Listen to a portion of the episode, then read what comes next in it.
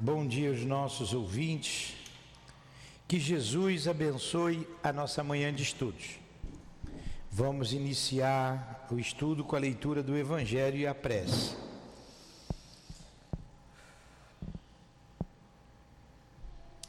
É o capítulo 21. Haverá falsos cristos e falsos profetas. Vamos bem no início, o item 1. Conhece-se a árvore pelo seu fruto. A árvore que produz maus frutos não é boa, e a árvore que produz bons frutos não é má, visto que cada árvore se conhece pelo seu próprio fruto. Não se colhem figos nos espinheiros, nem se cortam cachos de uvas nas sarças. O homem de bem tira boas coisas do bom tesouro de seu coração, porque a boca fala do que está cheio o coração. Lucas, capítulo 6. Muito bem. Tá. Faz a prece.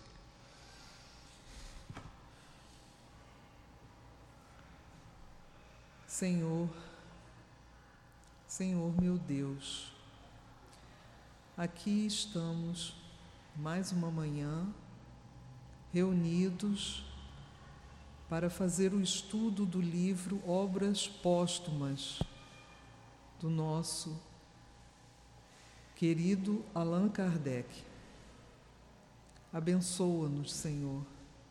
Permita mereçamos o amparo da espiritualidade dessa casa que nos sustenta, nos intui e possa facilitar a compreensão desses textos. Em nome do amor, da coluna de espíritos amorosos, do nosso querido Senhor Altivo Panfiro e todos os outros irmãos que aqui conosco trabalham, que possamos dar início ao estudo da manhã de hoje. Graças a Deus.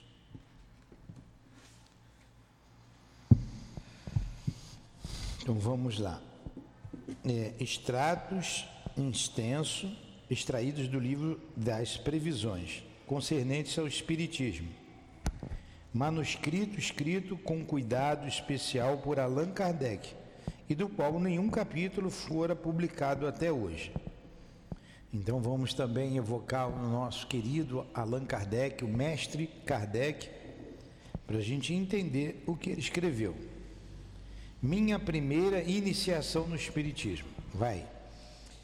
Foi em 1854 que pela primeira vez ouvi falar das mesas girantes. Um dia encontrei o senhor Fortier, o magnetizador, a quem conhecia há muito tempo. Ele me disse: Sabe a singular propriedade que se acaba de descobrir no magnetismo? Parece que não são apenas os indivíduos que podem ser magnetizados, mas as mesas que se fazem girar e caminhar à vontade. É com um efeito muito singular, respondi, mas a rigor isso não me parece radicalmente impossível. O fluido magnético, que é uma espécie de eletricidade, pode muito bem agir sobre os corpos inertes e fazê-los mover.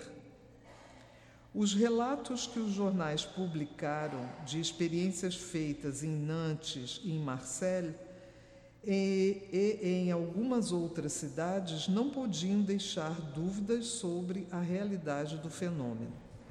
Então vamos lá, o que, que se destaca aí? É, isso aqui foi bem no início, né? É, Kardec não, ainda não tinha conhecimento desses fenômenos que já estavam virando moda na, na França, eu acho que em Paris.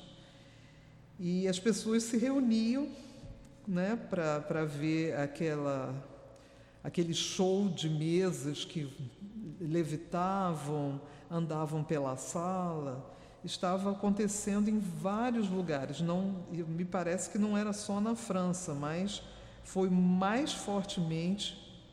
É, isso aconteceu mais fortemente na, em Paris, na França, né? E já eram os espíritos, né, chamando a atenção, a nossa atenção, né, do, do das pessoas para aquele para aquele novo momento que iria acontecer.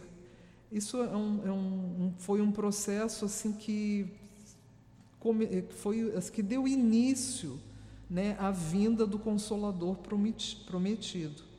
E Kardec ficou sabendo, ele não, não, se, não se preocupava com essas, essas reuniões de salão, de, de da modismo da época, ele era uma pessoa muito séria, muito muito centrada né, nos seus afazeres. Mas conversando com um amigo querido que era magnetizador, a gente tem que lembrar aqui que Kardec havia já estudado magnetismo muitos anos antes e tinha grande conhecimento, tanto que aqui no final ele diz: é, é sabido que os corpos inertes podem se mover através da força do magnetismo. Ele não achou aquilo muita novidade, não, mas o amigo ainda insistiu para que ele fosse ver esse, esses então, fenômenos, né?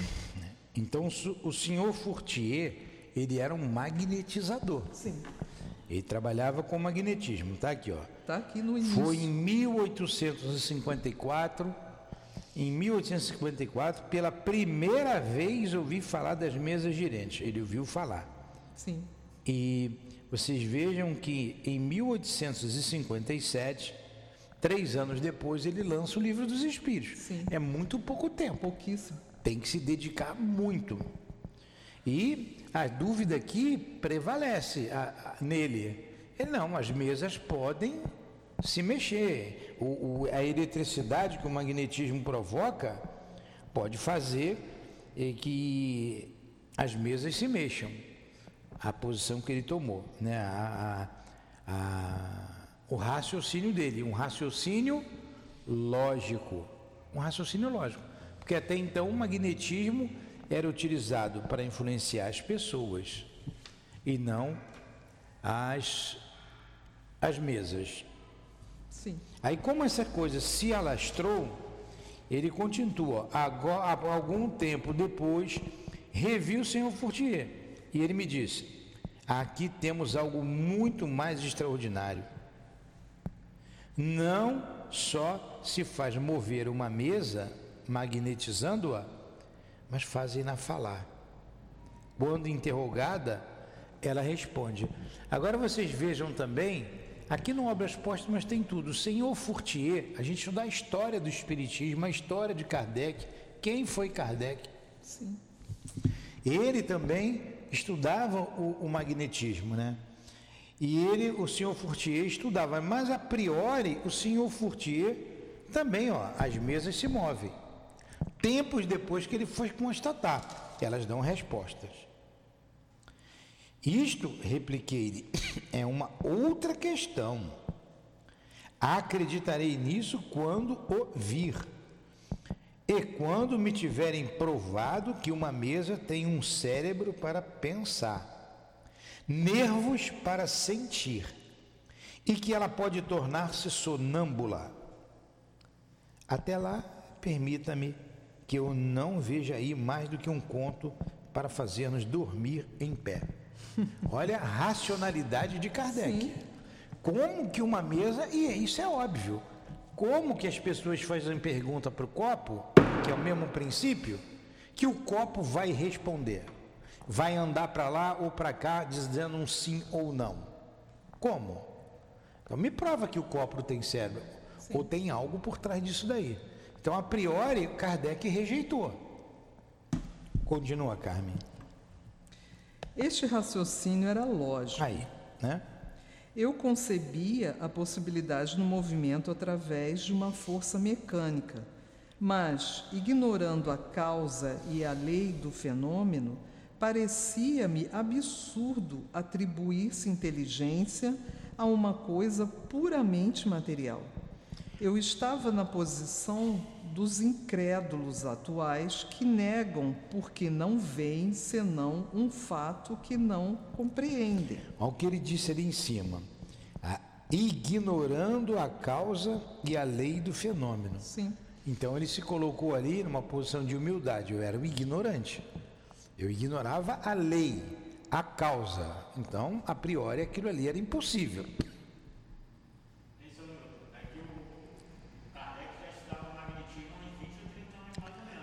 Ele falou lá atrás, acho que vai dizer que é 35 anos, 30 ou 35 anos que ele estudou. É, ele era muito lógico. Continuando. Há 50 anos, se se dissesse pura e simplesmente a alguém que se podia transmitir um despacho telegráfico a 500 léguas, e receber a resposta em uma hora, ele se riria e não teriam faltado excelentes razões científicas para provar que a coisa era materialmente impossível. Ele se refere aí ao telégrafo, né, que já existia na, naquela época, mas se há 50 anos atrás. 500 léguas uma légua equivale a 4 quilômetros. Uma, lé, uma légua, 4 quilômetros e meio. 500 léguas, 4 vezes 5, 20. Vamos botar 4 quilômetros. É, 2 mil, 2 mil quilômetros, né? Pô, daqui... É, 2,400. Daqui para Natal tem 3 mil quilômetros. Você fala no celular na hora. Imagine se você volta no tempo, vai na época do Kardec e mostra o celular para ele. Imagina. Ó, com isso aqui a gente fala com pessoas. Só que não ia dar para provar para ele, porque a gente está numa outra época, numa outra dimensão. É, não tinha internet, não é, tinha nada. A não ser que a gente falasse com a Terra, né? É. No futuro. Hã? Ia para fogueira. Ia para fogueira. Ai, meu Deus. Ah. Hoje, quando já se sabe, já se conhece a lei da eletricidade, isso não espanta a ninguém, nem mesmo ao camponês. Acontece o mesmo com todos os fenômenos espíritas para quem quer que não conheça a lei que os rege. Eles parecem sobrenaturais, maravilhosos e, por conseguinte, impossíveis e ridículos. Uma vez conhecida a lei, o maravilhoso desaparece. O fato nada mais tem que repugne a razão porque compreende-se a possibilidade de produzir-se. Pode comentar.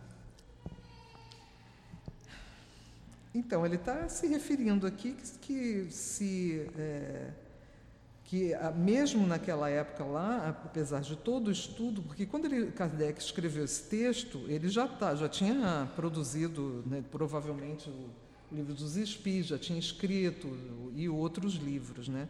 Ele, ele fez um, uma introspecção, ele voltou lá no tempo para deixar para a gente escrito a experiência que ele teve quando tomou conhecimento do, da doutrina espírita. Né? Então ele diz aqui, hoje, quando já se conhece a lei da eletricidade, ninguém mais se espanta com o telégrafo. Acontece o mesmo com todos os fenômenos espíritas, porque é, na época que ele escreveu esse texto, já estava mais do que comprovado que existia vida depois da morte, que os espíritos se comunicavam, né? Então ele diz que acontece o mesmo, mas muitas pessoas ainda achavam que eram que aquilo era uma maravilha, era uma coisa mística, era um, uma, um fenômeno, né, sobrenatural, né? E, e ele diz que quando você toma consciência da lei, né, que é a lei da não morte, que há os espíritos, que há o plano espiritual, esse maravilhoso desaparece, acaba. Não, não tem mais sentido pensar dessa forma. É. A ignorância é que leva a você a descrer. Você descrer por descrer. Não é? Sim. Até hoje tem pessoas que não acreditam. Estava, portanto, diante de um fato inexplicado, aparentemente contrário às leis da natureza e que minha razão repelia. eu nada ainda tinha visto nem observado. As experiências feitas na presença de pessoas honradas e dignas de fé confirmavam-me quanto à possibilidade do efeito puramente material. Mas a ideia de uma mesa falante não entrava ainda na minha mente. Olha o homem racional. Ele não queria nem perder o tempo de ver. Uhum. Não era. No ano seguinte. No ano seguinte, estávamos no começo de 1855. Encontrei o senhor Carlotti, um amigo de 25 anos, que me falou desses fenômenos durante quase uma hora, com o entusiasmo que consagrava todas as ideias novas. O senhor Carlotti era corso, de temperamento ardente e enérgico. Ele era conterrâneo de Napoleão Bonaparte, Sim, né? Sim, corso, né? Da ilha de Córcega. São pessoas realmente sanguíneas, bem. Eu sempre estimara nele as qualidades que distinguem um gran, uma grande e bela alma, porém desconfiava de sua exaltação foi o primeiro a me falar da intervenção dos espíritos e contou-me tantas coisas surpreendentes que, longe de me convencer, aumentou minhas dúvidas. Um dia o Senhor será um dos nossos, disse-me ele. Eu não digo que não, respondi-lhe. Veremos isso mais tarde. Você vê, passou um ano e Kardec não foi ver é. o fenômeno. Ele não, não deu tanta importância, ele estava ainda sondando, né? Aí como encontrou esse amigo, que era um amigo que ele tinha consideração, né? considerava uma pessoa de bem, uma pessoa honesta, não estava inventando história, só achou que ele era muito exaltado, né? E aí ele ficou já com a pulga atrás da orelha. É, porque o seu Carlotti, o Carlote, né, Carluti, deve ser Carluti, né? Não sei. Ele, ele falou durante quase uma hora. Quase uma hora eles conversando. Dos fenômenos. Então Kardec achou ele um pouco exaltado, né? Mas ficou atento, né? Era uma alma boa, amigo de muitos anos. Pois é. Começou a ouvir. Algum tempo depois, algum tempo mais tarde, por volta do mês de maio de 1855, encontrei-me na casa da Solan Nâmbula Senhora Roger, com o senhor Fortier, seu magnetizador. Lá encontrei o senhor Patier e a senhora Plamenezon, Planemazon, isso aí, que me falaram desses fenômenos no mesmo sentido que o senhor Carlotti, mas num outro tom. O senhor Patier era um funcionário público e uma certa idade, de uma certa idade. Homem muito instruído, de caráter grave, frio e calmo. Sua linguagem pausada, isenta de entusiasmo, causou em, minha, é, causou em mim uma viva impressão. E quando me convidou para assistir às experiências que aconteciam na casa da senhora de Plamaison, Plané Maison, na rua tal, número 18, aceitei imediatamente. O encontro foi marcado para terça-feira, eh, maio de maio, às 8 horas. Aí ele colocou aqui, essa data ficou em branco no manuscrito. Ele não lembrava o dia de maio, né? Sim. Vai lá, continua. Então, né, quando ele encontrou esse outro amigo aqui, ele já começou, né, ele se interessou porque achou que esse senhor Patier, Patier, sei lá, eu sou péssimo em francês, ele, ele acha esse senhor uma pessoa de um caráter grave, frio e calmo, como ele, né? E aí a sua linguagem pausada, isenta de entusiasmo, causou em mim uma viva impressão.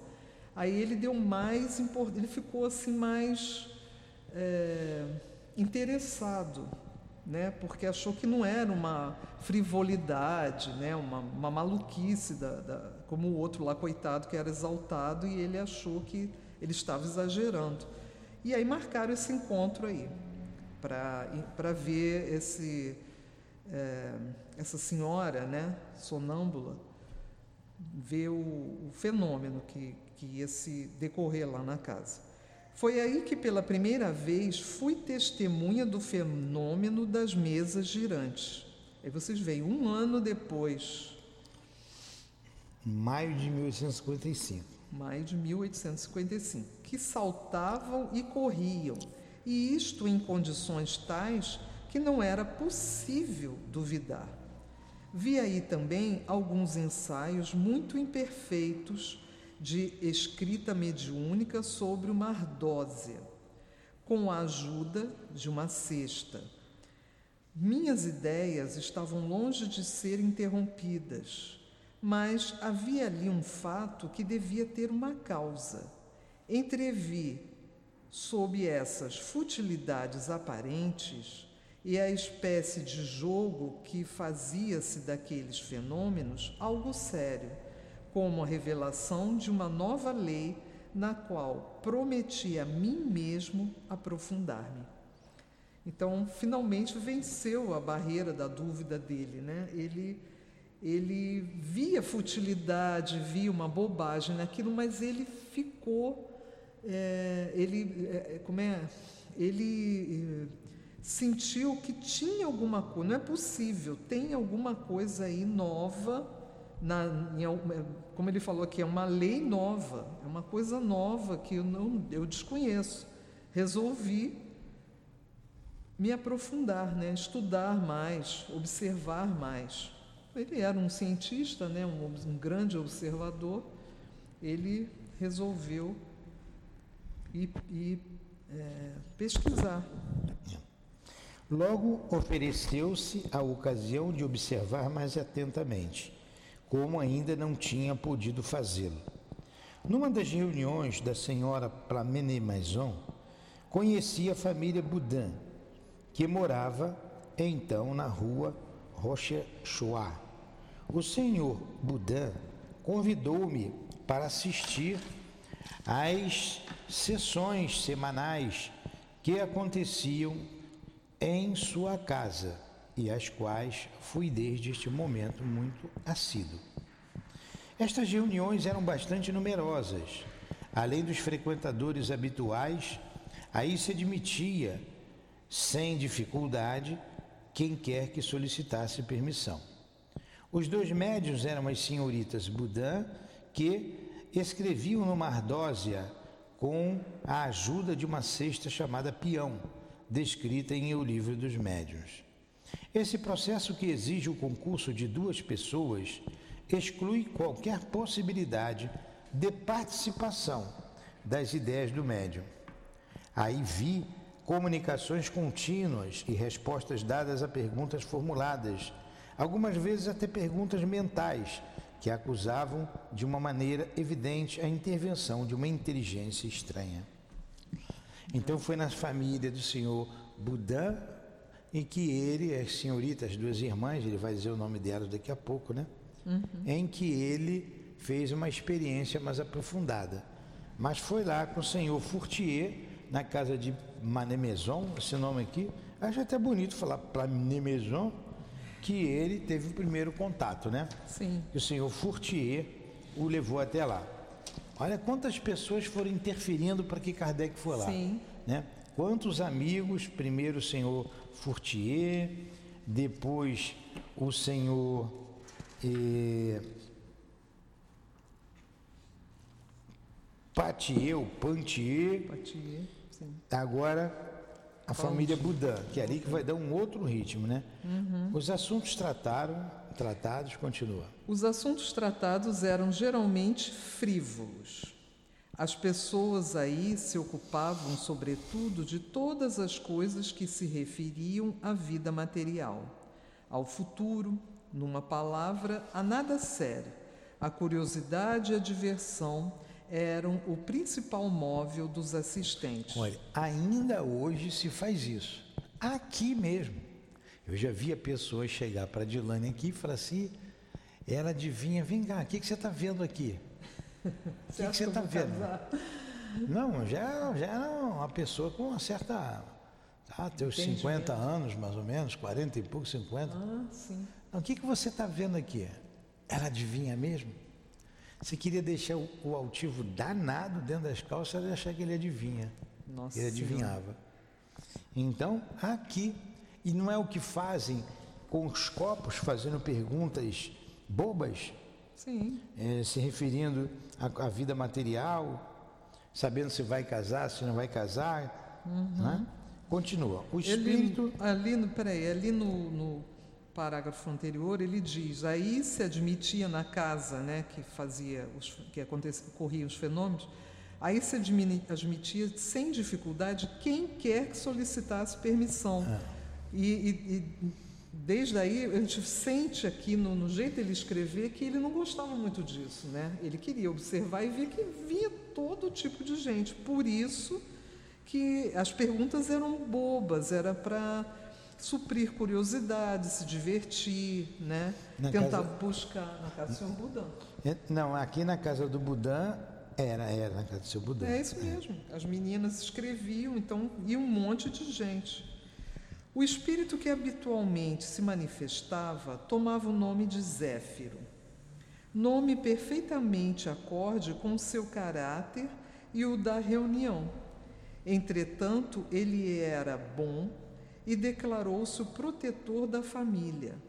Se com frequência fazia rir, sabia também, quando necessário, dar sábios conselhos e manejar, na ocasião, ep o epigrama incisivo e, incisivo e espiritual. Fizemos logo amizade e ele me deu provas constantes de uma grande simpatia não era um espírito muito adiantado, porém, mais tarde, assistido pelos espíritos superiores, ajudou-me nos meus primeiros trabalhos. Olha só. Depois disse que devia reencarnar e não ouvi mais falar dele. Então, esse espírito que se apresentava nessa, nessa reunião, na casa, o Zéfiro, ele, Kardec está nos contando aqui que ele não achava que ele fosse muito adiantado, mas era espirituoso, era simpático, era um, um, uma pessoa boa, né? estava em espírito, mas era uma pessoa.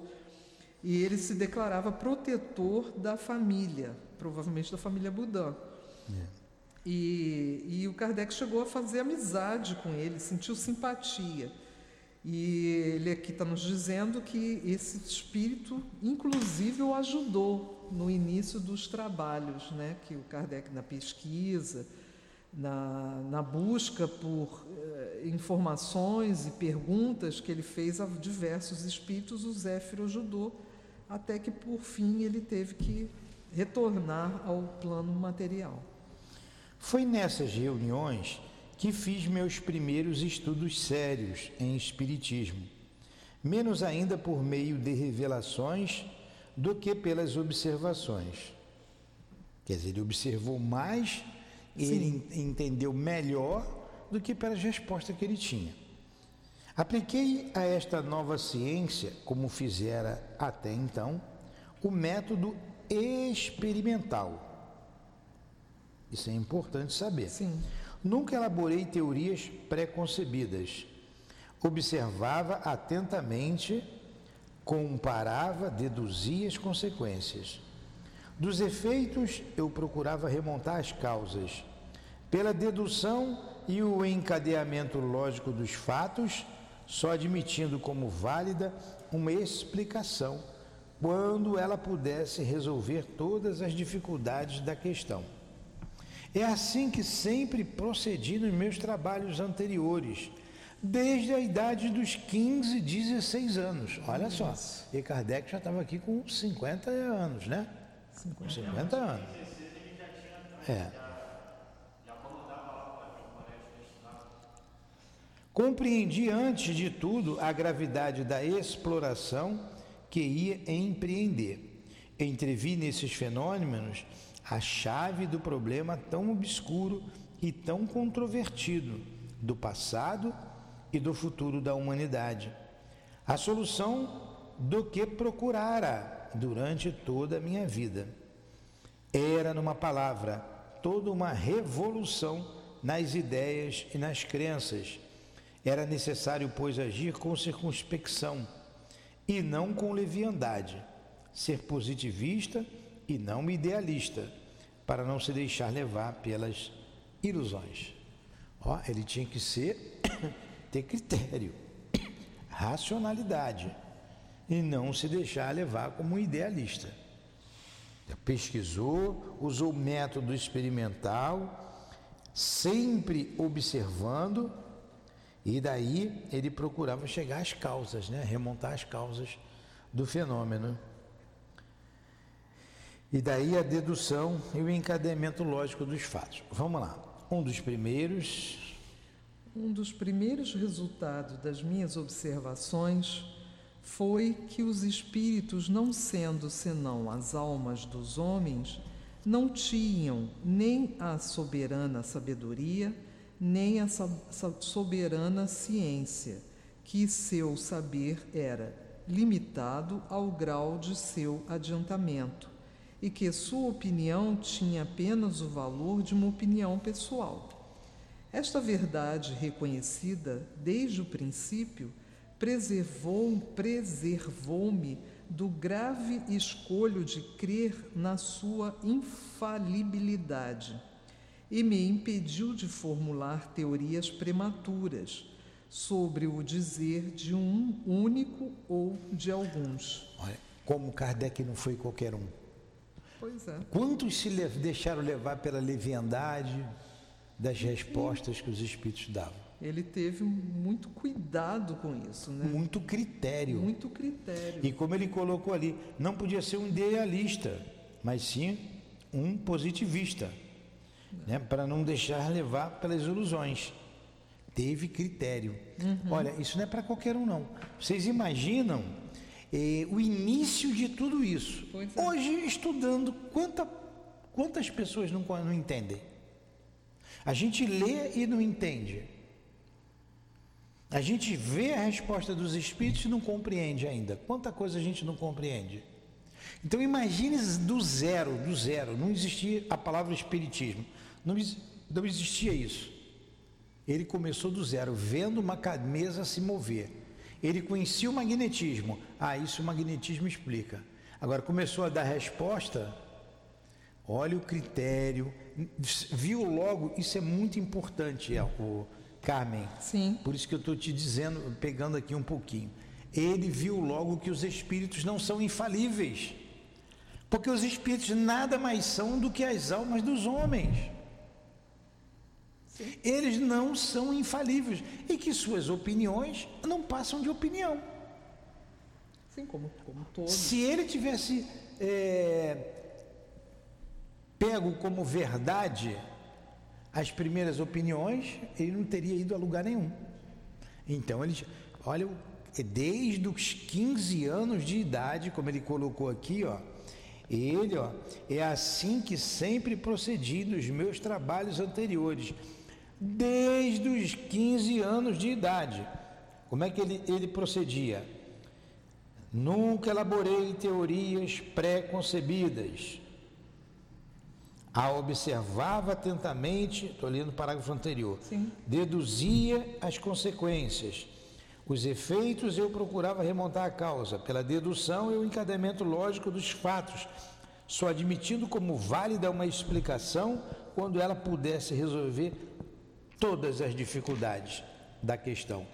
É assim que sempre procedi nos meus trabalhos anteriores, desde os 15, 16 anos de idade. Poxa, eu com 15 anos eu tinha cabeça de giló, pô. Com 15 anos o Kardec já era Kardec, já era, foi aluno de Pestalozzi, né? já tinha uma formação. Eu trabalhava com Pestalozzi com 15 16 Elaborava, anos. pensava. Sim. Então vê a diferença, né? Anos-luz de, de diferença. Eu tinha um colega, copos d'água. Tinha um colega lá no trabalho, a distância é copos d'água, nossa copos distância. Copos d'água significava o seguinte, que antigamente a pessoa passava as páginas molhando a língua, né? Uhum. Molhava a língua Isso. e passava a página. Você fala, baldes d'água, copos d'água, a diferença entre ele, que ele era muito mais antigo, é muito mais moderno. E baldes d'água, copos d'água. Então, a diferença é essa. Isso aqui é de suma importância para o estudioso da doutrina espírita. Sim. Conhecer a personalidade de Allan Kardec. E por sinal, nós teremos um encontro aqui sobre Kardec. Né? Quem foi Kardec? Quem é esse Kardec? Uhum. É, certamente os dois responsáveis, a Dali e o Agalhardor, né, pesquisaram aqui. É. Aí vamos ler de novo todo, esse parágrafo aqui, ó. Vamos ler de novo. Compreendi antes de tudo a gravidade da exploração que ia empreender. Onde é que você está que eu me perdi? Ah, sim. Em cima. Você quer que eu leia? Deixa eu ler para tá. eu entender bem, para eu pegar a ideia. Você leu ali, não foi? Eu li o parágrafo seguinte. Ah, compreendi antes que eu vou parar aqui no meio. A gravidade da exploração que empreender. Entrevi nesses fenômenos a chave do problema tão obscuro e tão controvertido do passado e do futuro da da humanidade. Ele viu logo o problema tão obscuro e tão controvertido do passado e do futuro da humanidade.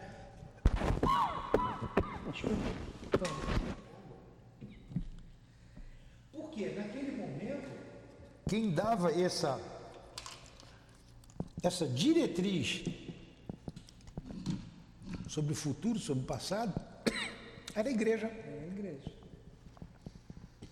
Então você imagina uma religião forte, a Igreja Católica com todo o seu poderio, e Kardec descobre que a verdade não estava ali. É. Olha a luta que ele empreendeu contra uma instituição milenar. É porque até, até porque a igreja, quando falava de espíritos, só falava de anjos né, ou demônio. Então, para as pessoas mais ignorantes, né, os anjos eram aqueles seres inatingíveis, eram seres supremos, né? E Kardec fala que exatamente isso, são, são humanos como nós, eles podem saber muito, tem, tem um conhecimento básico como nós temos. Ele ainda não tinha entrado em contato com os espíritos mais elevados Elevado. nesse período. E eu mas, achei muito interessante, se eu só falar aqui. Mas antes ainda, depois ah. esse segundo parágrafo você comenta, antes ainda, nesse anterior. Ah. Olha o que o Kardec disse aqui, ó. isso é muito importante. Ó, ele, é, é, ele encontra a chave do problema tão obscuro e tão controvertido do passado e do futuro da humanidade, a solução do que procurara durante toda a minha vida. Sim. Então, desde novo, ele estava buscando essas soluções. Ele estava buscando respostas lógicas, não um céu beatífico, como é que para onde é que eu vou quando eu vou morrer? Sim. Então ele buscava isso desde que ele se via como gente. A gente vê que Kardec não era qualquer um. Era, numa palavra, toda uma revolução nas ideias e nas crenças. Logo no início ele viu tudo isso, uma revolução nas ideias e nas crenças, porque, opa, eu sou espírito imortal. E isso vai, veio para revolucionar o planeta Terra. É porque isso não teve ainda o alcance que tinha que ter, essas ideias não têm ainda o alcance que teriam que ter. E para que vieram? Não teve ainda. Porque ela veio, a doutrina espírita, para transformar a humanidade moralmente moralmente, porque vai, e como para nós já causou, que a nossa crença é outra, o nosso raciocínio é outro, já causou toda uma revolução nessas ideias, nas nossas crenças. Era necessário, pois, agir com circunspecção. O que é agir com circunspecção? Com seriedade. Sim. Sem ficar e, fazendo alarde. E não como leviandade. Sim. Né? Ele tinha que se recolher, ele tinha que ter seriedade, recolhimento e não leviandade. Ser positivista e não idealista, para não deixar levar, se levar pelas ilusões. Vocês estão vendo a cabeça de Kardec? Como é que era? Pois é, pois é. Mas será que todos os espíritas sabem disso? Será que todos os espíritas leem obras póstumas? Porque foi o próprio Kardec que escreveu. Ele escreveu, está dizendo quem ele era, é. como tudo começou. Ele está colocando aqui ele. Estava isso escrito lá na escrivaninha dele. São as memórias dele. São as memórias dele. Vai agora, Flávio. Não, esse parágrafo que eu já li. O simples fato da comunicação com os espíritos, não importa o que quer que pudessem dizer, provava a existência do mundo invisível ambiente.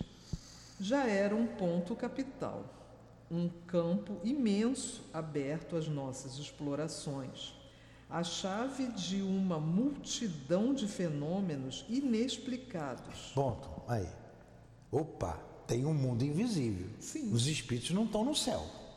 Também Exatamente. não estão no inferno, nem no purgatório. Exatamente. Eles estão por aí. Né? E o que, que eles estão fazendo? Aí começa uma porção de questionamento. Imagina como é que ele ficou com essa hum. cabeça dele, né? O segundo ponto, não menos importante, era o de conhecer o estado desse mundo, seus costumes, se podemos nos exprimir assim. Vi logo que cada espírito, em razão de sua posição pessoal e de seus conhecimentos, desvendava-me uma fase absolutamente como quando se chega a conhecer o estado de um país, interrogando os habitantes de todas as classes, de todas as condições, cada um podendo nos ensinar alguma coisa e nenhum podendo individualmente nos ensinar tudo. Menos cabe ao ah, observador, cabe ao observador formar o conjunto com a ajuda dos documentos recolhidos de diferentes lados, colecionados coordenados e controlados uns pelos outros. Isso aí já, ele já estava aqui vendo a trabalheira que ele ia ter. Ele tinha que conversar, ele está dizendo, tinha que conversar com vários espíritos para ter uma real ideia desse mundo espiritual. Né? Não adiantava falar com um. Agir, pois, com os espíritos como teria feito com os homens eles foram para mim, desde o menor até o maior, meios de me informar e não reveladores predestinados. Daí. Agora, Carmen, deixa eu chamar a atenção de uma Sim. coisa aqui, que não está intrínseco aqui, não está explícito. É, como o corpo físico dificulta o espírito viver. Como dizia o altivo, eu vou dizer a palavra que o altivo usava, o emburrecedor. Você esquece o passado. Sim. Com todo esse potencial que o Kardec tinha, mas você não deixa de trazer o, o potencial, a organização, né? O, como o método. Tudo a doutrina espírita teve um método. Um método. Tem um capítulo no livro dos médios sobre o método. Então ele trazia a inteligência, a organização, né, todos os atributos, todas as virtudes que Kardec tra trazia e que já se mostrava desde idade, desde os 15 anos de idade. Mesmo assim, ele não conhecia ainda o livro dos Espíritos. Ele estava na ânsia, ele queria explicações que ele não tinha. Quando ele desvenda o mundo espiritual, que foi o único, o único que fez isso, ele, puxa, estão aí todas as respostas que eu queria. Ele ficou encantado. O que aconteceu conosco quando chegamos na casa espírita? E quando ouvimos, a gente, poxa, era isso que eu queria. Uhum. Então, Kardec, ele, o iniciador, ele disse, era isso que eu queria. Aí estão as respostas. Aí o, o espírito, o espírito imortal começa a aparecer, já na idade madura. Como muitas coisas nós estamos vendo agora na idade madura. Uhum. Eu vejo muita coisa agora, que eu não via antes. Aí sim, você vê ali no livro dos Espíritos, o Kardec fazendo perguntas, fazendo colocações, ele se coloca no mesmo nível daqueles espíritos, diretores, no mesmo nível. Exatamente. A gente parou aqui a questão do, de 2, 2, 2, 2, 269, que tem uma observação grande ali, né? Sim. A de hoje, que a gente estava estudando aqui de manhã. 267. 267, por aí. 266. São duas páginas ali. Sim explicações que Kardec dele. explica. E muita coisa você vai entender com a explicação dele. Uma delas, importantíssima do livro dos Espíritos, que está aqui na pergunta 76, ele pergunta para os espíritos assim, lá na 76, é, que você vai entender a resposta quando o Kardec coloca a observação dele. Então você vê o, grau de entendimento dele já. Que definição se pode dar dos espíritos? Os espíritos respondem, até pelo grau de pergunta que ele faz. Olha o método que ele escolheu, perguntas e respostas. Ele via, analisava o, o texto, os contextos, vou transformar isso aqui em pergunta e resposta. Que definição se pode dar de espíritos? Ele responde: pode-se dizer que os espíritos são os seres inteligentes da criação povoa o universo fora do mundo material. Para você sozinho descobrir aqui que lá na 26 ou 25 ele fez a mesma pergunta e aqui ele respondeu diferente, você só entende aqui com a nota de Kardec. A palavra espírito é empregada aqui para designar as individualidades dos seres extracorpóreos e não mais o elemento inteligente do universo. Você só vai entender essa resposta e a resposta que está aqui na 20 Acho que é 26, não sei. Acho que é 26, vamos ver se é 26 ou é 23. 23. É, na 23. Que é o espírito? Aí ele responde: o princípio inteligente do universo. Ora, aqui ele já falou que é para designar os, as individualidades dos seres extracorpóreos e não mais o elemento inteligente do universo. Você entende essa questão e entende a questão 23, com a, a nota de Kardec. Uhum. Claro que um homem mais inteligente, que não é o meu caso, ele ia descobrir isso, ele ia analisar, um estudioso, ele facilitou o nosso entendimento. Aí você vê que o, o grau de, de, dele de elevação moral, intelectual, estava ali em pé de igualdade com esses que estão aqui, ó no prolegômeno aqui, ó. São João Evangelista, Santo Agostinho, São Vicente de Paulo, São é. Luís, Espírito Verdade, Sócrates, Platão, Fenelon, Flank, Swedenborg, etc, etc, etc. Sim. Isso só enaltece né, a, a figura de Kardec, a sua importância para a compilação do livro dos Espíritos e a sua humildade, a sua simplicidade. Isso não é obra minha, isso é obra dos Espíritos, diz ele. Mas se não fosse ele, não uhum. teria nada disso. Estaríamos até hoje como muitos estão. Vou casar? Não. Vou ser rico? Não. Né? Feio ou bonito? Feio. Então vai, né? Faz pergunta idiota, é resposta idiota. Lógico. E muita gente está até tendo problemas de obsessão por causa das futilidades das perguntas que fazem. Continua aí. Na outra página, 270.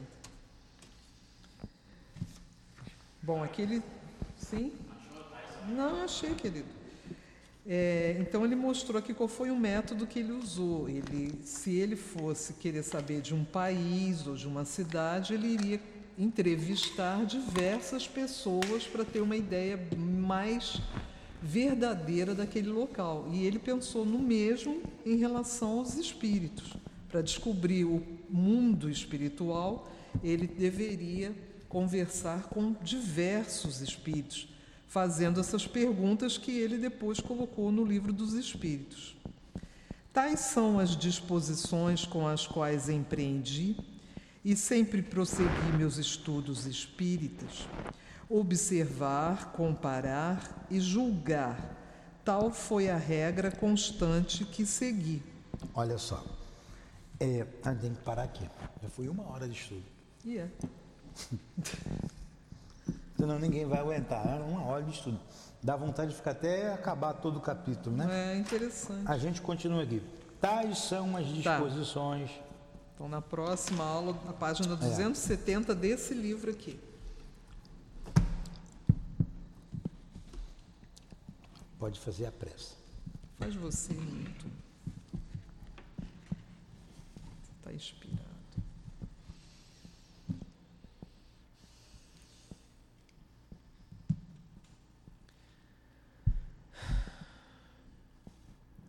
Obrigada, Senhor.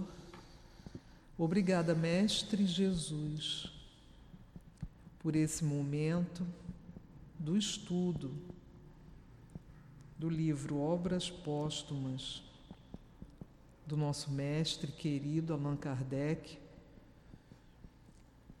este educador que nos proporcionou tanto aprendizado continua proporcionando um trabalho que muitos não dão valor.